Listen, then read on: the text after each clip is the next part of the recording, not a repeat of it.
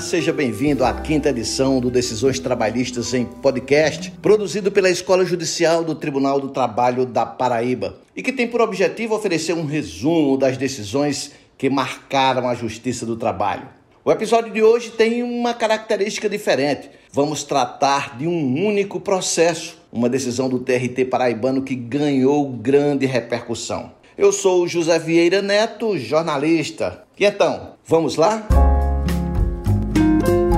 A segunda turma de julgamento do Tribunal do Trabalho da Paraíba decidiu por unanimidade que uma empregada da Empresa Brasileira de Serviços Hospitalares, a EBSER, portadora da síndrome de Locked-in, também considerada como síndrome do encarceramento, pode continuar suas atividades de forma remota. A trabalhadora pleiteou na Justiça do Trabalho o exercício das atividades a partir de sua residência, alegando a pandemia causada pelo coronavírus e as dificuldades de acesso ao banheiro na empresa, no Hospital Universitário Lauro Vanderlei, em João Pessoa. A empregada, depois de um AVC sofrido há muitos anos, teve paralisia de todos os músculos do corpo com exceção de três dedos da mão esquerda e dos músculos que controlam o movimento dos olhos. Concluiu a graduação em farmácia, fez mestrado e doutorado e foi aprovada no concurso da EBSER. É pesquisadora e tem artigos científicos publicados em mídias especializadas do Brasil e no exterior. A empresa recusou a postulação da empregada, alegando que o teletrabalho só é possível, de acordo com a CLT, quando há concordância das duas partes.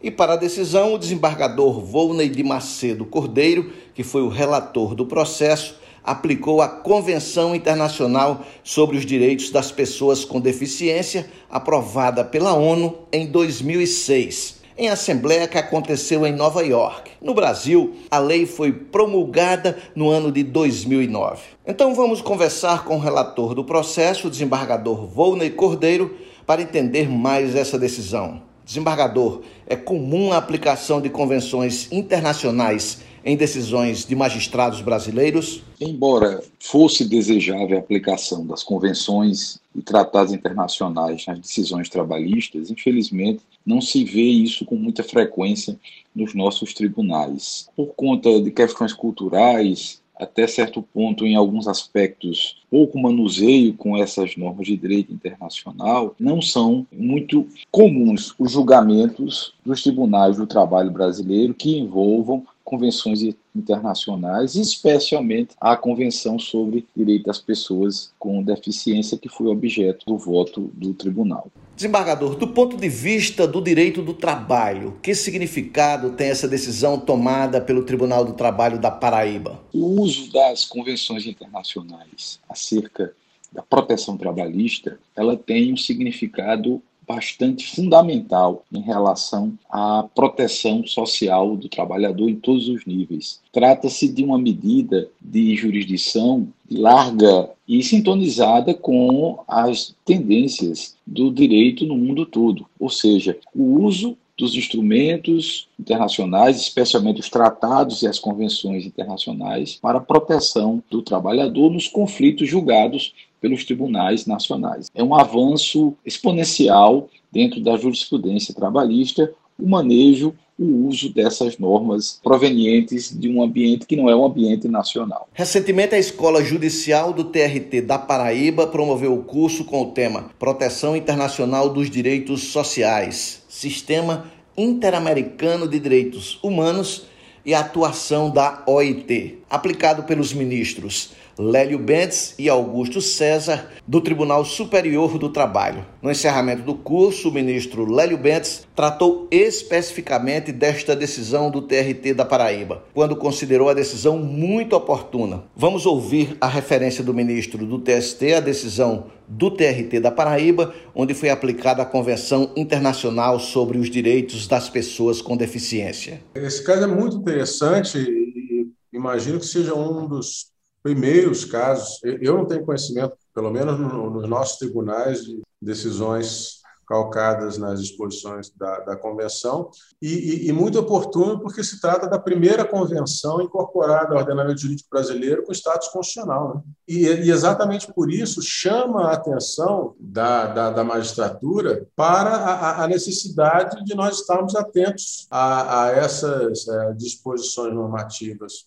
internacionais que podem nos socorrer, devem ser invocadas e que resolvem situações de, de, de relevância incontestável. Eu cumprimento o Tribunal 13º, o relator pela sensibilidade.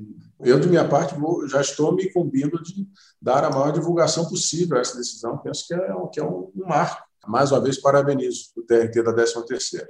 Desembargador Volney Cordeiro, como o senhor recebeu essa afirmação do ministro Lélio Bentes, do TST? Os comentários do ministro Lélio Bentes orgulharam muito o nosso tribunal. Trata-se de um ministro de alta capacitação, integrante que já foi do Comitê de Peritos da OIT, e o destaque feito por Sua Excelência é, ressaltou especialmente que essa convenção, a Convenção sobre os Direitos das Pessoas com Deficiência, ela foi a primeira convenção reconhecida com status constitucional por força do parágrafo 3 do artigo 5 da Constituição. Desembargador, por trás dessa decisão jurídica está um pleito de relevância social, que impacta diretamente na qualidade de vida de uma pessoa já com graves problemas de saúde. Como magistrado de carreira, já com décadas de serviços prestados à Justiça do Trabalho, que lição ficou desse caso para o senhor? Aos 30 anos de magistratura, tive a oportunidade de presenciar inúmeras soluções da Justiça do Trabalho que conseguiram imprimir justiça e equilíbrio nas relações é, sociais.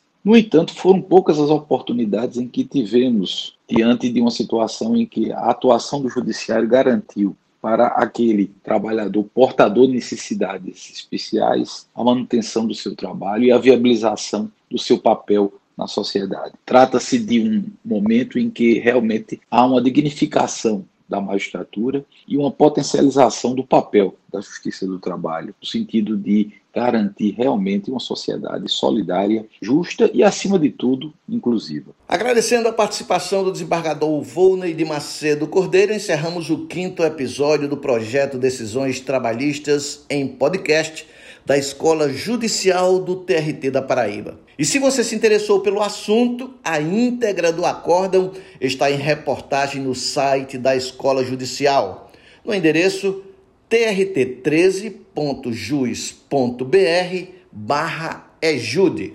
Obrigado e até o próximo episódio.